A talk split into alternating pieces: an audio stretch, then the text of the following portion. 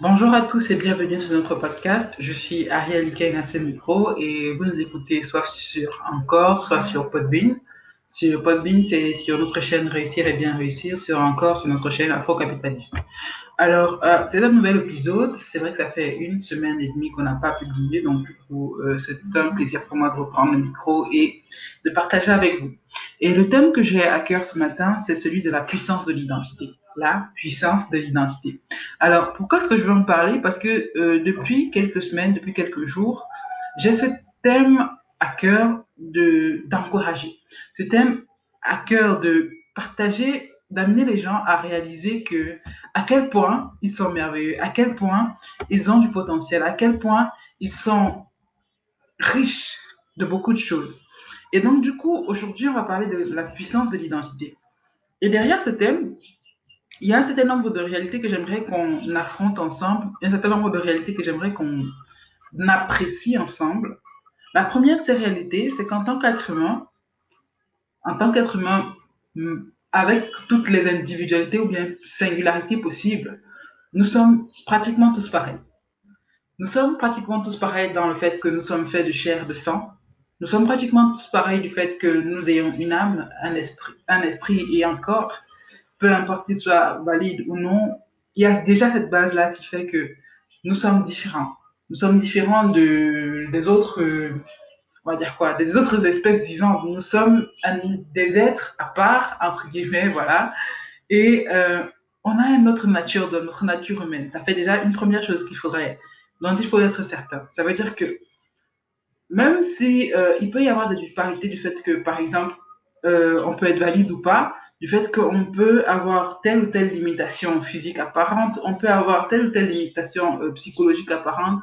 Au-delà de cette disparité-là qui sont en fait des exceptions et qui ne sont pas limitantes, nous sommes des êtres humains. Et j'aimerais qu'on réalise que nous sommes des êtres humains. Pourquoi? Parce que derrière notre nature humaine se cachent beaucoup de trésors que dans, cette, dans, cette, dans ce message, j'aimerais bien que l'on puisse tout un chacun redécouvrir. Donc la première réalité, c'est que nous sommes tous pareils. C'est la première réalité que j'aimerais qu'on comprenne. Maintenant, la deuxième réalité que j'aimerais qu'on saisisse, c'est aussi que nous avons tous 24 heures. Nous avons tous les mêmes 24 heures, que nous soyons dans un GMT plus 1 ou un GMT plus 10 ou bref. Mais nous avons tous les, euh, nous avons tous les mêmes, le même temps, nous avons tous les mêmes 24 heures, nous avons tous le même potentiel de temps, nous avons tous la possibilité d'exploiter ces 24 heures-là au maximum de ce que l'on désire, au maximum de ce que l'on voudrait. Donc, c'est un potentiel qui est inné. C'est un, un capital que nous avons tous chaque jour, chaque fois qu'on a l'occasion de se lever et qu'on est en vie. Donc, la première réalité que je veux qu'on remarque, c'est que nous sommes des êtres humains avec le même capital euh, d'humanité, le même capital de temps. C'est la première et deuxième chose que je voudrais qu'on remarque comme vérité générale. La troisième vérité générale que je voudrais qu'on remarque, et elle me vient en fait d'une lecture que j'ai faite, je crois que je voulais la citer dans les précédents épisodes, euh, concernant Science le livre The Science of Getting Rich. Euh, en français, euh, La science pour devenir riche, entre guillemets, traduction littérale. c'est une réalité en fait qui m'a beaucoup frappé dans son livre, c'est l'un des premiers passages d'ailleurs.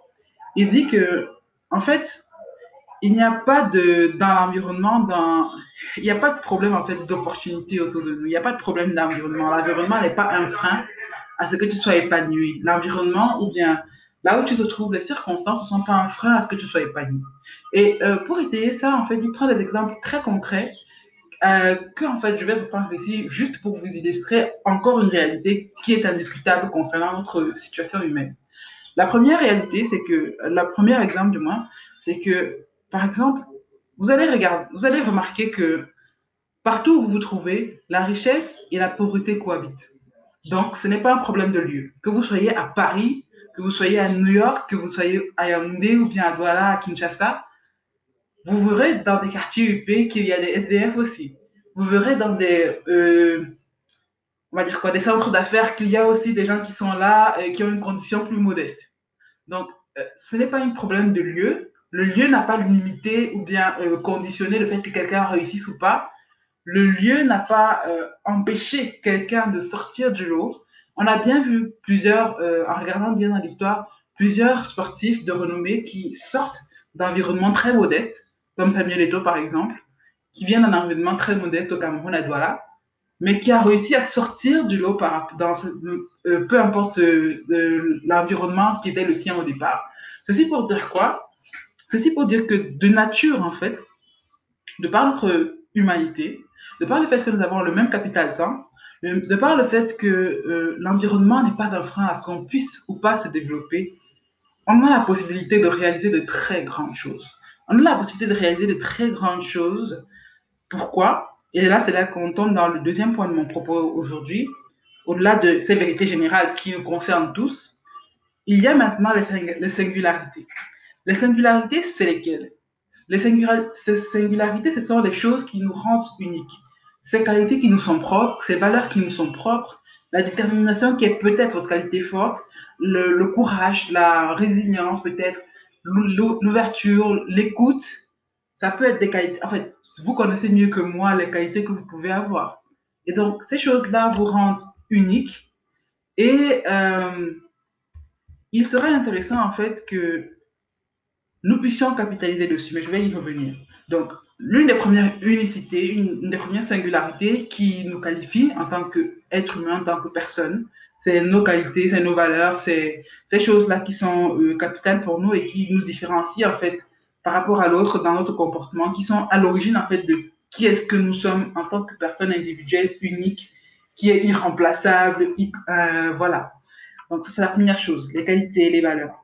La deuxième chose qui nous rend singulier, qui nous rend particulier, qui nous rend spécial, qui nous rend exceptionnel, c'est notre expérience humaine.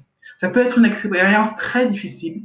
Ça peut être un parcours qui pour toi est peut-être une raison de déprimer, un parcours qui pour toi est une raison de peut-être avoir beaucoup de ressentiments, mais c'est un capital que tu as en main. Ça peut être aussi un parcours très positif où tu as eu l'occasion d'expérimenter les plus beaux aspects de la vie, tu as eu l'occasion d'expérimenter les plus belles émotions possibles. Et euh, c'est réellement quelque chose qui est aussi à capitaliser.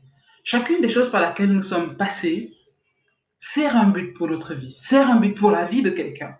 Chacune des choses par lesquelles nous sommes passés nous ont appris soit plus sur notre propre caractère, sur notre propre force, notre propre nature, plus sur l'humanité et sur comment l'humanité fonctionne et comment est-ce qu'il faut capitaliser avec l'humanité, plus sur comment est-ce qu'il faut puiser en soi, puiser autour de soi pour affronter un défi, comment est-ce qu'il faut faire pour se relever, pour survivre après un échec ou après quelque chose de vraiment touchant, de vraiment euh, quelque chose qui nous a écrasé, entre guillemets.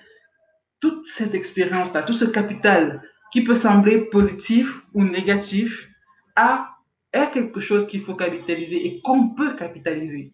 Donc, c'est la deuxième chose que j'aimerais qu'on remarque en termes de singularité par rapport à nous-mêmes. Donc, ensuite, la troisième singularité, et bon, elle va vous sembler un petit peu euh, similaire à celle que je viens de citer, c'est les échecs. Chacun de nous a affronté des échecs, différents types d'échecs, et les échecs affronter ces échecs, ces échecs-là à sa manière, en fait. Et euh, encore une fois, tout cet ensemble de qualités, de valeurs, ce capital d'expérience, ce capital d'échecs et de... En fait, bon, déjà, il faut que je revienne sur l'échec pour dire simplement que l'échec, c'est quelque chose que tu as affronté et devant lequel tu es peut-être tombé, mais duquel tu as forcément appris quelque chose. Maintenant, ça peut être quelque chose que tu as appris, si tu as du discernement, quelque chose que tu as appris et sur lequel tu as capitalisé. Si tu n'as pas de discernement, c'est quelque chose que tu as appris et que tu as gardé au fond de toi comme une sorte de poids qui te mine ou bien de poids qui te limite en fait. Parce que, qu'on se le dise, c'est vrai que euh, les chrétiens comprendront plus facilement ça, mais il y a des défis qui, il n'y a pas de défis qui te viennent que tu ne puisses pas surmonter. Donc du coup, chaque échec dans lequel tu te retrouves n'arrive pas juste parce qu'il est arrivé, mais parce que tu avais la capacité de l'affronter, mais sur le coup, tu n'as pas réussi à trouver la manière de l'affronter ou bien euh, la manière de le contourner. Et du coup, en fait, euh, l'échec est l'occasion de capitaliser, de, de, prendre une pause et de se dire, voilà, qu'est-ce qu'il faut que je comprenne? Comment est-ce qu'il faut que je fonctionne? Comment est-ce qu'il faut que je m'ajuste? Ça peut être, tu peux avoir une réponse positive ou, ou une réponse qui est plus tard va se retrouver euh, négative. Bon, ça va être un peu compliqué de partir dans tous ces détails-là. Mais toujours est-il, ces, échecs-là ont contribué à te singulariser, ont contribué à forger ton caractère, ont contribué à faire, par exemple, que tu n'acceptes plus un certain nombre de choses dans une relation, que tu ne, te tournes plus vers un certain genre de personne. Voilà. Donc, du coup, euh, toutes ces choses-là, ces qualités, ces valeurs, l'expérience humaine que tu as eue, les échecs que tu as eus, ont contribué à te forger, te former d'une certaine façon. Et euh, toutes ces choses-là, que tu les regardes d'un point, d'un œil positif ou négatif, sont des choses sur lesquelles tu peux capitaliser et donc sur lesquelles tu peux poser un regard positif. Donc je pars du, premier, repart, je repars du premier point. Il y a un certain nombre de réalités qui sont indiscutables par rapport à toi. Tu es un être humain, tu as un capital temps qui est le même chaque jour, qui est le même aussi que ces gens-là que tu admires, qui est le même que ces gens-là qui réussissent ont. Donc, tu as ta capacité humaine, ta capacité, euh, ton capital temps, tu as ton capital environnement, qui n'est pas un frein pour toi. Tu as maintenant ton capital expérience, ton capital valeur, qualité, ton capital échec que tu as traversé, et tout ça entre tes mains, c'est un trésor qu'il faut polir. C'est un trésor sur lequel il faut capitaliser. Et comment est-ce que tu te rends compte du fait que tu utilises bien ou pas ton trésor? Là, je vais t'amener à te poser des, questions toutes simples. Quel est à l'intérieur de toi le discours que tu tiens le plus souvent? Quelle est la chose que tu te dis le plus souvent?